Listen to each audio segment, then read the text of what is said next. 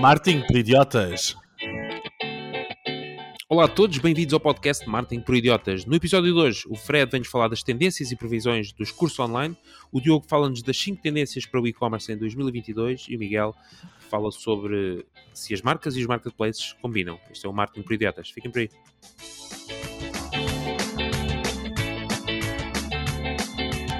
Olá a todos, meus amigos, bem-vindos então a mais um podcast Marketing por Idiotas. O podcast são todas as semanas o Diogo, o Miguel, o Fred e eu trazemos as últimas tendências, notícias e novidades sobre marketing, negócios e tecnologia.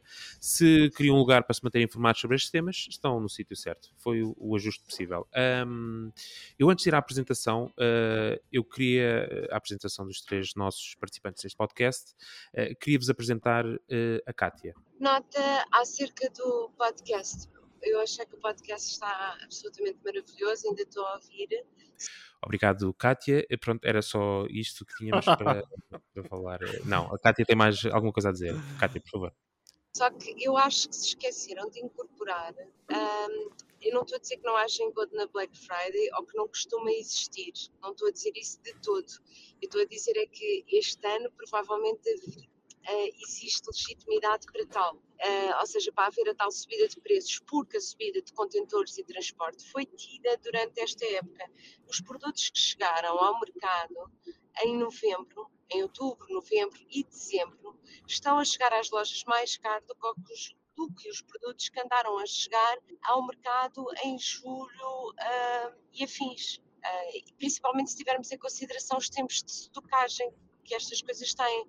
Então não sei se é só uma explicação, não, não sei se não está enviesada a explicação de que uh, aproveitaram agora para subir o preço para depois fazerem o desconto, ou se esta subida de preços não irá ser sustentada, dado que por todo o mundo houve uma subida de preços geral, ou seja, tem existido inflação. E, portanto, ao estarmos a ver produtos em novembro que estão mais caros do que produtos em julho, pode também estar explicado pela inflação. Foi só, lembrei brutal. Perceberam? Nota acerca do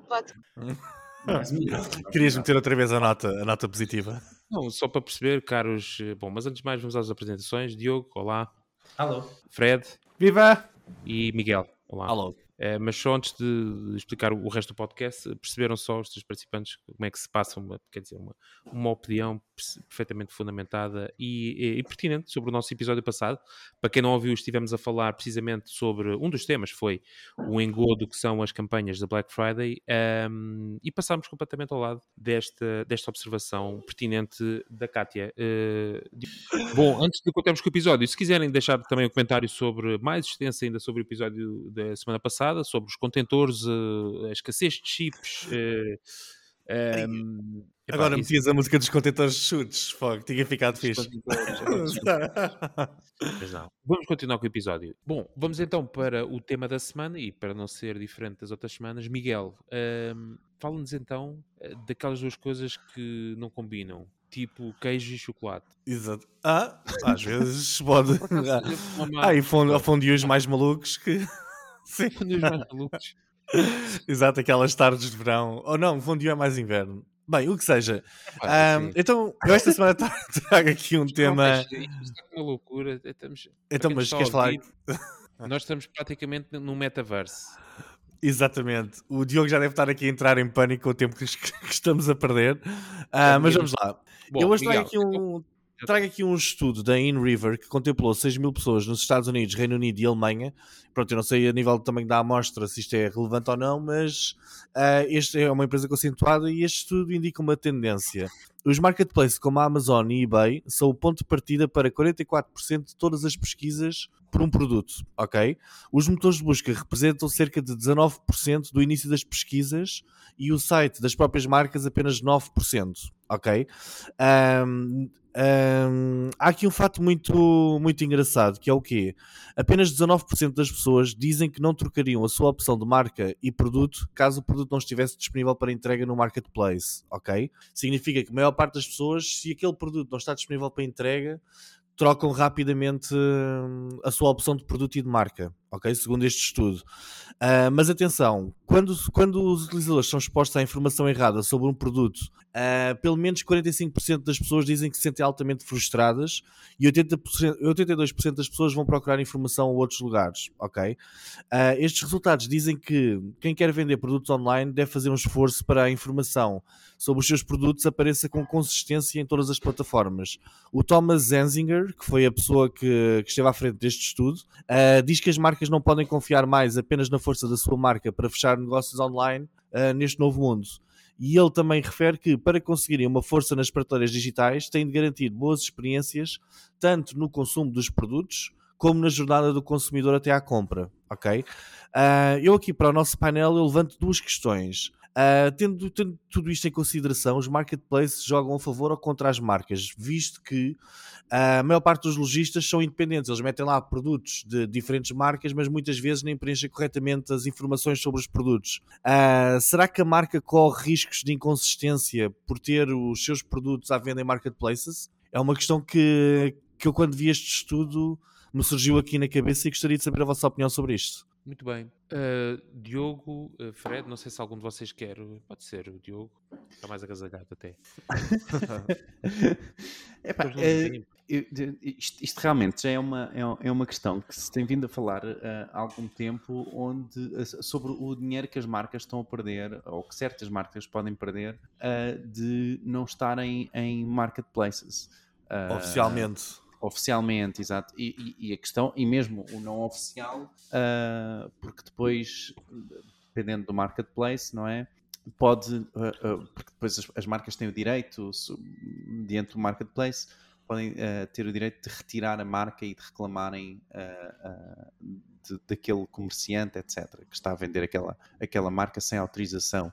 Um, isto é uma questão que já se vem, por há, há, muito, muito tempo, já tenho ouvido falar disto, sobretudo no, num podcast uh, uh, de e-commerce, o qual eu já me vou uh, recordar e já vos, vi, já vos digo o nome, que aborda sobretudo assuntos sobre, sobre a Amazon. Um, e a questão foi sempre há, há, prós e contras, não é? Há prós no sentido se tiver, se tiver lá a marca que muitas vezes opta por ter um preço mais elevado e garantir que é a única marca presente uh, uh, ali a vender o, o, o, seu produto porque é a marca oficial e tem as reviews todas oficiais e tem uma página oficial e consegue deals muito mais interessantes uh, com esse marketplace. E quando nós estamos a falar marketplace, claro que todos nos estamos a, a recordar e, uh, uh, e, a lembrar da, da, da, da Amazon. Um, como também tem a questão dos contras de a, a falta de controle que existe pela, para a marca, uh, porque depois muitos comerciantes acabam por explorar essa falta de, de, produto, não é? Porque as procuras continuam a existir, não é? Porque o, utilizador vai à, vai à Amazon e vai continuar a procurar por Adidas, porque ele não vai saber se a Adidas está lá oficialmente ou não. Para o consumidor isso é igual. O consumidor quer um produto e procura aquela marca e quer o produto daquela marca na, naquele, naquela loja, naquele momento. Uh, não deve ser uma preocupação para o utilizador se aquela marca está oficialmente representada na Amazon ou não, por exemplo. Um, e então uh, uh, acaba por haver muito esta exploração de, de, outros, de, de, outros, outros comerciantes, não é? Que acabam por uh, expor esse produto, mesmo não de uma forma oficial, uh, online. E depois o que acontece? Acabam por expor esse produto e acabam por poder diminuir uh, o preço desse produto ou vender o preço a que eles estão de compra, o que quiserem, para ganhar reviews e para conseguirem, não só para ganhar reviews, mas para, para conseguirem vendas uh, na Amazon e se conseguirem destacar. Portanto, há muito essa questão. Nunca, uh, pelo que eu me recordo, nunca houve um, um, um claro uh, benefício. Eu acho que eles no podcast eram sobretudo a favor por, por haver um maior controle sobre a marca. Um, mas mas é, é uma questão que, que já existe há algum tempo, na verdade. Fred, o que é que tu achas? De... Eu acho que os marketplaces, de uma forma geral, são um modelo de negócio muito poderoso. São difíceis de construir e difíceis de perturbar uma vez atingida a liquidez. Agora há um problema, me pareceu aqui, não sei, não sei se é o, todo o foco do Miguel, mas o problema principal é esta ligação entre os compradores e os vendedores que pode não ser suficiente para a realização de uma transação. E como o Diogo estava agora a referir, há aqui uma fricção, há desconfiança, alguma incerteza. Um, e eu recordo-me que há tempos vi uma notícia do, de um investidor de capital de risco, que é o Anderson Horowitz, que investiu 16 2,6 mil milhões de euros num marketplace chamado Market, Marketplace 100, Marketplace 100, que tem um ranking das mais brilhantes startups voltadas para os marketplaces de grande consumo, porque também nos marketplaces depois há divisões, marketplaces focados para B2B, para B2C, para C2C, portanto há aqui muita variedade. Uh, olha, como eu não posso acrescentar muito mais valor àquilo que o Miguel e o Diogo já complementaram, se calhar uh, recomendo-vos só uh, o entendimento sobre estes marketplaces, o que é que difere cada um deles. Por exemplo, no marketplace B2C, uh, algumas das mais inovadoras temos a, a Remodel Mate, que é o mercado para renovações de casas, a Preply, para encontrar ou tornar-se um tutor de línguas, uh, Super Rare, que é para NFTs com curadoria, e depois do lado de business to business, a Micro Acquire, que é para compra e venda de empresas em SaaS, uh, a Apsum, que o Miguel falou não há muito tempo na, aqui numa, no podcast, Buy Sell Ads, que é para ligar marcas com editoras para colocar anúncios, e continuava tranquilamente aqui a referir mais algumas. Só para uh, referir por último, o mercado C2C, que é consumidor para consumidor, por exemplo, a Goat, que é um mercado secundário para comprar e vender sapatilhas, Goat, um, ou a Football Shirt Collective, que é um blog barra comunidade e um, ou barra marketplace para comprar e vender camisas de futebol. Portanto, só para fechar, o marketplace são empreendimentos de energia intensiva. Algumas destas plataformas requerem muitos recursos humanos alguns mais do que outros. Em Portugal, os marketplaces, principalmente focados em imóveis, têm ultra mega sucesso e estão altamente consolidados. Refirmo ao imóvel virtual, refirmo ao idealista, entre outros. Muito bem. Diogo. Desculpa, queria só adicionar que o nome do podcast eh, é Jason and Scott Show e já tem 282 episódios uh, publicados, portanto é um podcast de há muito, muito tempo e vale, vale a pena ouvir, claro, a seguir ao nosso, não é? Uh, e diga uma coisa, aqui eu referi também que o ponto de partida para a pesquisa de um produto já deixou de ser o Google, ok? O que é que vocês acham disso? As pessoas vão procurar por um produto, por exemplo, imaginem uma Canon para comprar uma máquina fotográfica e o que este estudo diz é que as pessoas, a maior parte delas, neste momento já vão diretamente a um marketplace procurar que é que vocês acham disso? O Google está a perder relevância? Uh, Diogo, Diogo, por exemplo. É, é, sobre isso? Sim, sim. Eu, eu, acho que não é uma questão do Google estar a perder relevância. Eu acho que em termos de, de, de resposta por produto, o Google, esse, esse, nunca foi o grande forte da Google. Uh, e que tem te, tentado nos últimos dois, eh, digo dois, mas nos últimos cinco anos, vá, uh, colmatar essa, essa, essa grande falha. Eu também não diria de uma forma tão absolutista de que os utilizadores não procuram produtos no Google. Não é isso, até porque nós, quem, quem faz campanhas em, em, em Google Shopping sabe bem que são campanhas que funcionam muito bem a, a, um custo por clique bastante, bastante bom. Uh, portanto, há realmente procuras por, por, produto na Google, principalmente se fizermos em Portugal, e se falarmos em Portugal, onde, por exemplo, a Amazon não é uh, uh, tão rei e rainha do, do, do, do sistema, uh, como nos Estados Unidos, não é? Um, acaba por, sem dúvida, haver aqui uma vantagem no, na Google, por exemplo.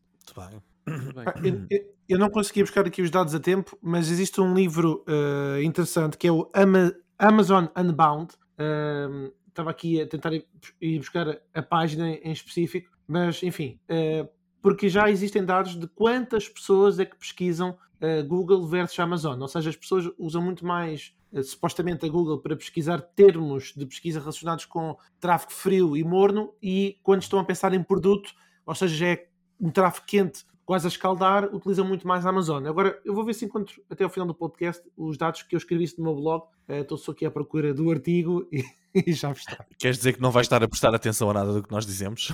Não, não. não mas, excelente insight, uh, excelente insight, Fred. Muito bem.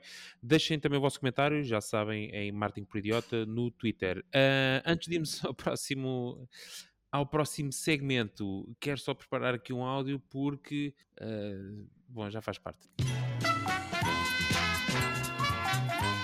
É, é mais patrocinador. Este programa tem um alto patrocínio do NitroPack. Sabem o que é o NitroPack? Não sabem? Eu digo-vos. É uma ferramenta que otimiza o vosso website, neste caso para o Google, para garantir uma velocidade de carregamento uh, mais rápida e uma excelente pontuação do Page Speed Insights. Funciona com WordPress e outras tecnologias do website. Nitropeg. Bom, e isto tudo uh, não seria válido sem o nosso código de desconto de 5% no plano pago para toda a vida. Martin Idiota. Usem este código para ter 5% de desconto. Nitropeg. Anis Friends. Tennis.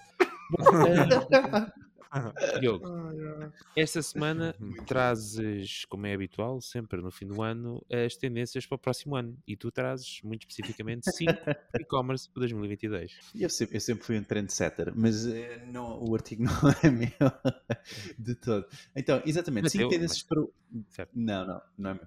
Uh, são 5 tendências para, uh, para e-commerce uh, 2022. Uh, isto foi um artigo escrito um, epá, por uma empresa, mas muito, muito bem escrito e, e ficou muito reputado online, uh, muito bem reputado, porque ele está, ele está tudo baseado em, em, em vários factos e não são só. Uh, um pouco do, do, do, que é uma opinião, não é? No sentido de ser opinionated trends. Um, então eu vinha trazer aqui um pouco das, das tendências de que, de que ela fala uh, para o mercado de e-commerce uh, 2022 e queria ver quais são as vossas.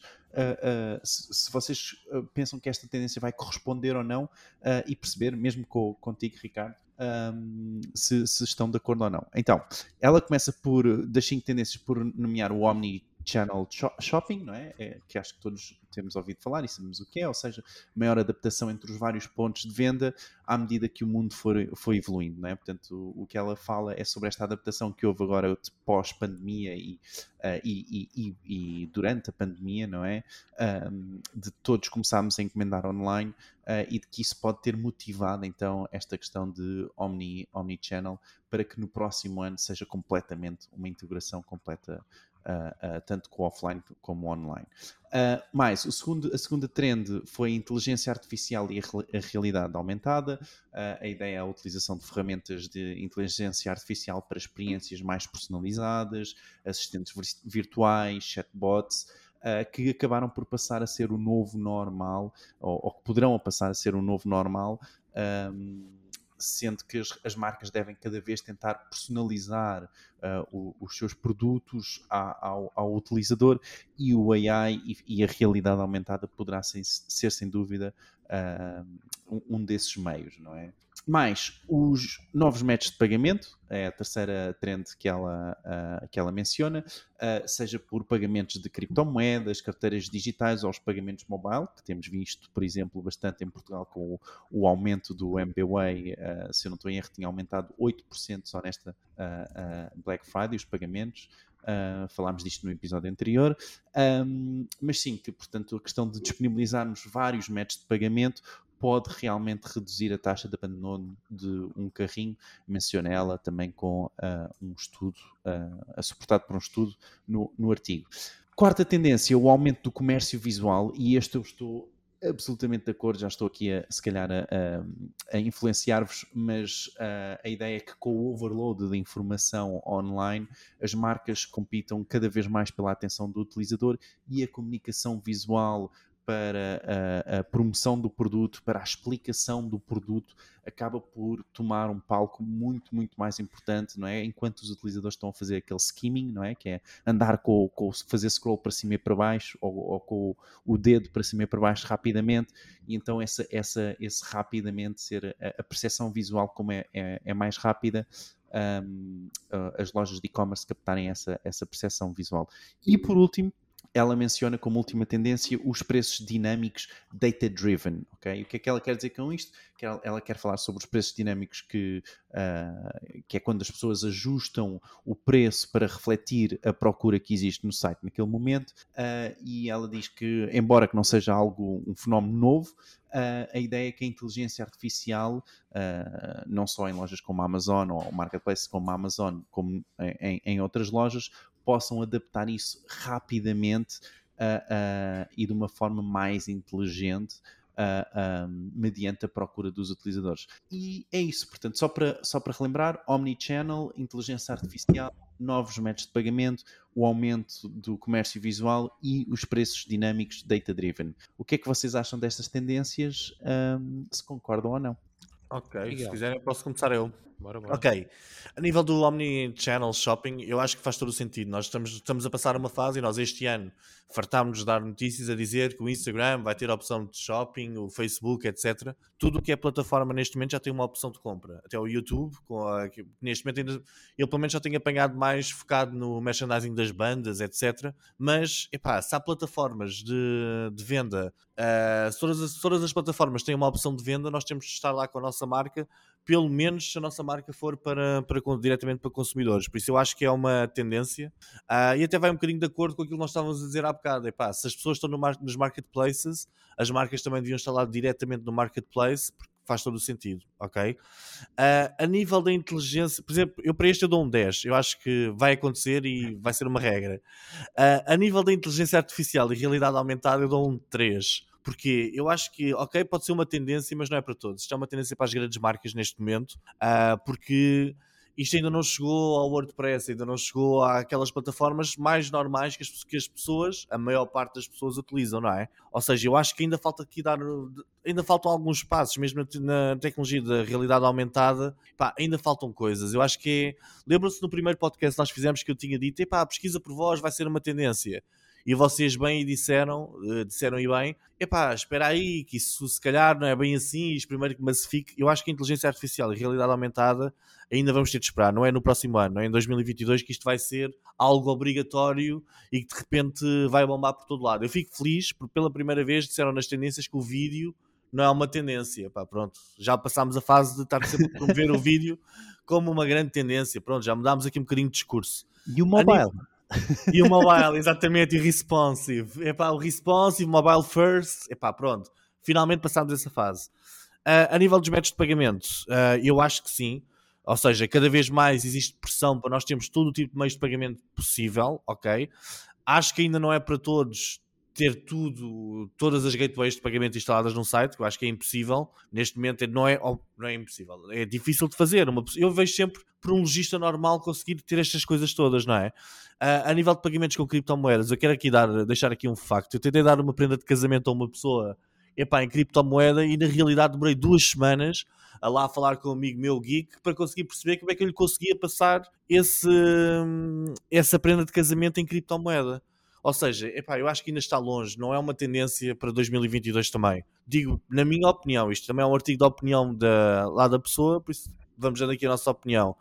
A nível do comércio visual, Uh, eu acho que sim. Eu acho que este já não é uma tendência para 2022, isto é uma tendência já de 2021. Uh, eu acho que está cada vez mais massificado. Eu, a primeira, a primeira, o primeiro contacto que eu tive com isto foi para aí há dois anos, quando estava numas férias e vi a minha mulher e a minha sogra, epá, as duas todas contentes a verem uma, uma senhora a vender roupa no armazém. E eu tipo, epá, nunca tinha visto aquilo. E fiquei tipo, fogo coisa incrível.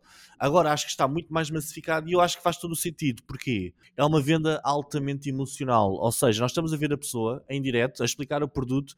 Eu acho que não tem a ver com a explicação do produto, tem a ver com nós gostarmos da pessoa que está a vender relacionamos com a pessoa, se é uma pessoa que nós respeitamos do ponto de vista de, de, de gosto daquilo que está a ser vendido, seja roupa, seja o que for, um, é uma forma mais fácil de fazer a, a compra. E eu acho que as marcas é que têm de as marcas agora têm de conseguir apanhar a corrida porque foram os consumidores ou os pequenos consumidores que conseguiram fazer isto em primeiro lugar e, e bem feito, ok? Relativamente aos preços dinâmicos, eu acho que sim, isto é uma, faz todo o sentido, mas eu acho que isto ainda não vai massificar tão rapidamente. Ou seja, uh, esta, isto vai se tornar uma coisa incrível e uma grande tendência quando chegar às lojas do Shopify, WordPress, uh, tudo que sejam, tudo que sejam estas Wix que sejam aquelas plataformas de massas, quando as plataformas de massas conseguirem aplicar isto. Até lá vai ser uma coisa das grandes marcas e dos marketplaces, etc. Uh, ah, mas acho que são boas tendências e eu acho que finalmente mudámos o discurso relativamente ao que é que vem aí no ano que vem. Queres dar uma nota ao artigo? Quero dar uh,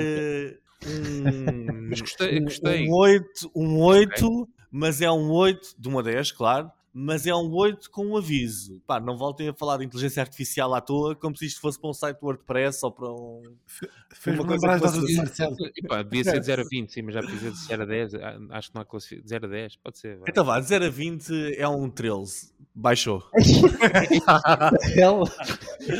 fiquei irritado, fiquei irritado com isto da inteligência artificial. Eu teve 55, não.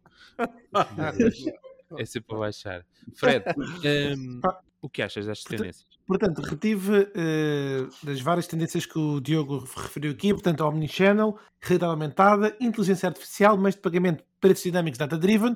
Eis que o Miguel salta da cadeira uhum. em relação ao facto de insurgir-se pelo facto de inteligência artificial e é o tema, precisamente, o único que eu quero comentar.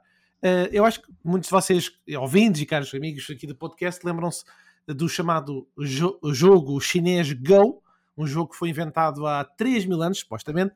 É o que dizia um documentário que quase todos nós vimos, pelo menos quem trabalha na tecnologia, que, em que o AlphaGo derrotava em 2017 o melhor jogador do mundo desse jogo que é o Go. Depois, mais tarde, a Google aperfeiçoou e chamou-lhe o AlphaGo Zero, em que havia regras, só que a questão é que o computador ensinou-se a si próprio estratégias criativas que eram anteriormente invisíveis, mas esse, eh, essa ferramenta ficou muito rápida e desafiou então os limites do conhecimento. E é aqui que me permite, uh, querido Miguel e Diogo, em especial vocês dois que tocaram aqui no tema de inteligência artificial, só para fazer aqui um contexto rápido. Portanto, o que é que a inteligência artificial permite? Que as máquinas se comportem como humanos. Isso era aquilo que supostamente estaríamos aqui à espera. E depois há um subconjunto da inteligência artificial chamado Machine Learning, também é um jargão que já muitos ouvimos. E o que é que o Machine Learning envolve? Um treino muscular do, dos computadores que utilizam dados etiquetados para que essas para que os, uh, os computadores possam fazer suposições instruídas ou inferências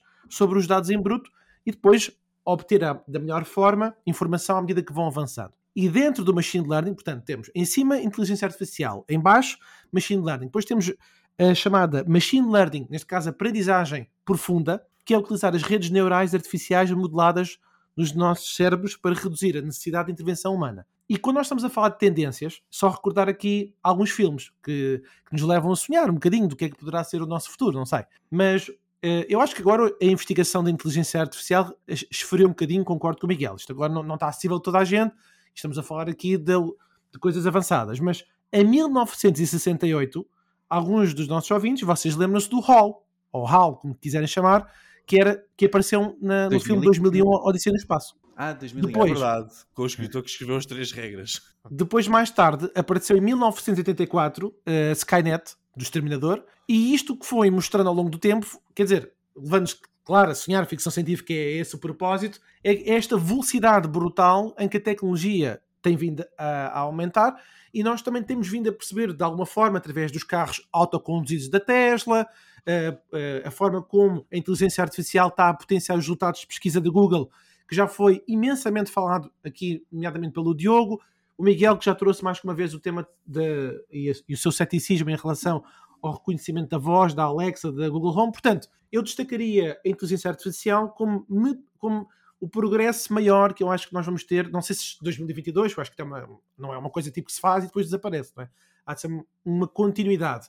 Mas uma vez que andamos há uns tempos, há um ano, a falar dos computadores quânticos, eu acho que é capaz de ser em 2022 que esse salto de quantidade de informação vai ser ainda Mas... cada vez mais exponencial. Muito bem. Um, Fred, Uh, acho que a próxima senha é a tua. É, sim, senhora. Vens falar, vens-nos falar de tendências e previsões de curso online. Na é verdade, é isso. É verdade. E, e começo com uma pergunta para cada um de vós. Sabem que eu gosto muito desta interatividade, é uma coisa que me faz muita falta. Uh, houve um estudo recente da Chartered Institute of Marketing, no Reino Unido, que perguntou aos profissionais de marketing se eles acreditavam que precisavam de formação. Pergunta para vocês, a audiência, que é a seguinte: em percentagem, ah, Diogo, se viste, até não vais responder. Viste? Sim, então não responde. Em percentagem, Miguel e Ricardo, quantas pessoas vocês acham que em percentagem responderam que sim senhor preciso de formação? Profissionais de marketing. Eu gostava de acreditar que foram 100%, porque nós no marketing nós estamos constantemente a, a tentar aprender coisas novas, ou então já fomos, não é? Mas para aí, epá, sei lá, sem ver Pronto, já 40, já tal, 40, 40 e tal por cento, 50, não, 70%, vá. E agora o Ricardo diz 71. Quantos profissionais? Tens uma noção? Não, é, a amostra foram mil pessoas. Mil pessoas. Entre 5 e é, 10. Pá, 5 e 10. 5 e 10. E Diogo, qual era a resposta certa? Não, não, eu estava a dizer, desculpa, tinha aqui o micro desligado. Estava a dizer é que eu, eu, eu, pensei que a tua questão fosse quem é que precisava de formação e uh, eu diria não. que sim, mas, mas sim. Um, não é quem precisa, não, não, é o que é que, quantos deles, da, dos mil, percebi, responderam em, em, causa própria, quantos é que precisavam de formação? Mas, posso, posso, posso, assim, posso tentar adivinhar, posso tentar adivinhar, eu diria uh, 20%. Portanto, tenho um 70, tenho um 20 e tenho um 5%, é isso, não é? Sim, Bora. Sim. Vá, preço certo aí. Eu, eu, eu, quero trocar a minha, eu quero trocar a minha para 21%. Não, não, não. Devíamos ter posto o preço certo, Ricardo. Pois é, cara. É. Bem, é o seguinte: no Reino Unido, 40% dos profissionais de marketing acreditam precisarem de formação. E eu fiquei com uma vontade louca de perguntar aos profissionais em Portugal quantos é que acham que precisavam de formação. Com certeza, espero que vamos aos números mais otimistas desta sessão, que foi o caso do Miguel, que foi dos 70%. Exato. Então é o seguinte, então eu, eu eh, aproveitei eh, este, eh, esta oportunidade do podcast, vi este estudo, escrevi um artigo sobre report tendências de cursos online e eu compreendo. Compreendo que há barreiras para criar e partilhar conteúdos, produtos e experiências que sejam homogéneas. Porque a verdade é que há muitos alunos em que a aprendizagem online é apenas uma formalidade e não é um substituto real para o ensino regular alguns professores apenas partilham material com os alunos sem ensiná-lo. São palestras, não é formação. Alguns testes online às vezes são baseados no princípio do resolva, resolva você mesmo. E os alunos, alguns não estão a adquirir conhecimento reais e duradouros. Não estou a dizer que é assim toda a gente, mas isto acontece e pode levar depois a que as pessoas que procuram formação, e mesmo quem as dão, uh, muita, podem ter as bases pedagógicas para enriquecer a experiência de aprendizagem. Então eu resolvi formular aqui algumas previsões, uh, uh, independentemente de se as pessoas têm ou não têm equipamento adequado, que é relevante, claro que sim, para assistir às aulas online, mas não estou agora preocupado com o tema dos dispositivos, dos computadores, se tem câmara, mais para a esquerda, mais para a direita, e poderia, claro, abordar aqui o tema da educação no que diz respeito ao know-how. Mas eu vou deixar isso à parte, acho que é mais entusiasmante abordarmos aqui previsões de 2022, ou além do que pode uh, ser aquilo, eh, a educação online, nomeadamente os cursos. Bom, eu acho que vai haver um crescimento de plataformas que são mais intuitivas e com custo mais baixo para atrair os criadores, plataformas que vão agregar os influenciadores para garantir crédito à marca, acesso a material pedagógico e distribuição da notoriedade a uma audiência que não tem. Posso-vos dar um, um exemplo? A IGOI contactou-me para escrever um artigo, a Invoice Express contactou-me para escrever um artigo, não são cursos online, mas é a possibilidade de terem pessoas que têm uma determinada audiência no mercado e encostar esse conhecimento às suas próprias audiências, facilitando assim uma, uh, um entendimento sobre a existência daquele produto ou serviço. Segunda previsão, vou só dar aqui algumas, não quero ser aqui muito exaustivo. Eu acredito que vai haver um crescimento maior do infotainment, infotainment, isto é, informação baseada em conteúdo de informação, que também inclui conteúdo de entretenimento. Ou então, se quiserem chamar, os edutainers. Edu, porque é de educação, tainers de entretenimento, que é então uma combinação entre um educador e um animador. Isto não é nada que eh, nós não, não seja o nosso conhecimento, que é uma espécie de coach motivacional com uma área técnica. O Carl Sagan, o Richard Feynman, o Neil deGrasse Tyson, de, da astronomia, são alguns dos facilitadores da aprendizagem, alguns dos professores mais famosos que ajustaram este poder da narração de histórias. Uh, acho que haverá plataformas mais interativas, do tipo da Duolingo, não sei se vocês conhecem, mas que permite uma educação personalizada, gamificada, com baixos custos marginais, focada na aprendizagem de línguas. E as empresas,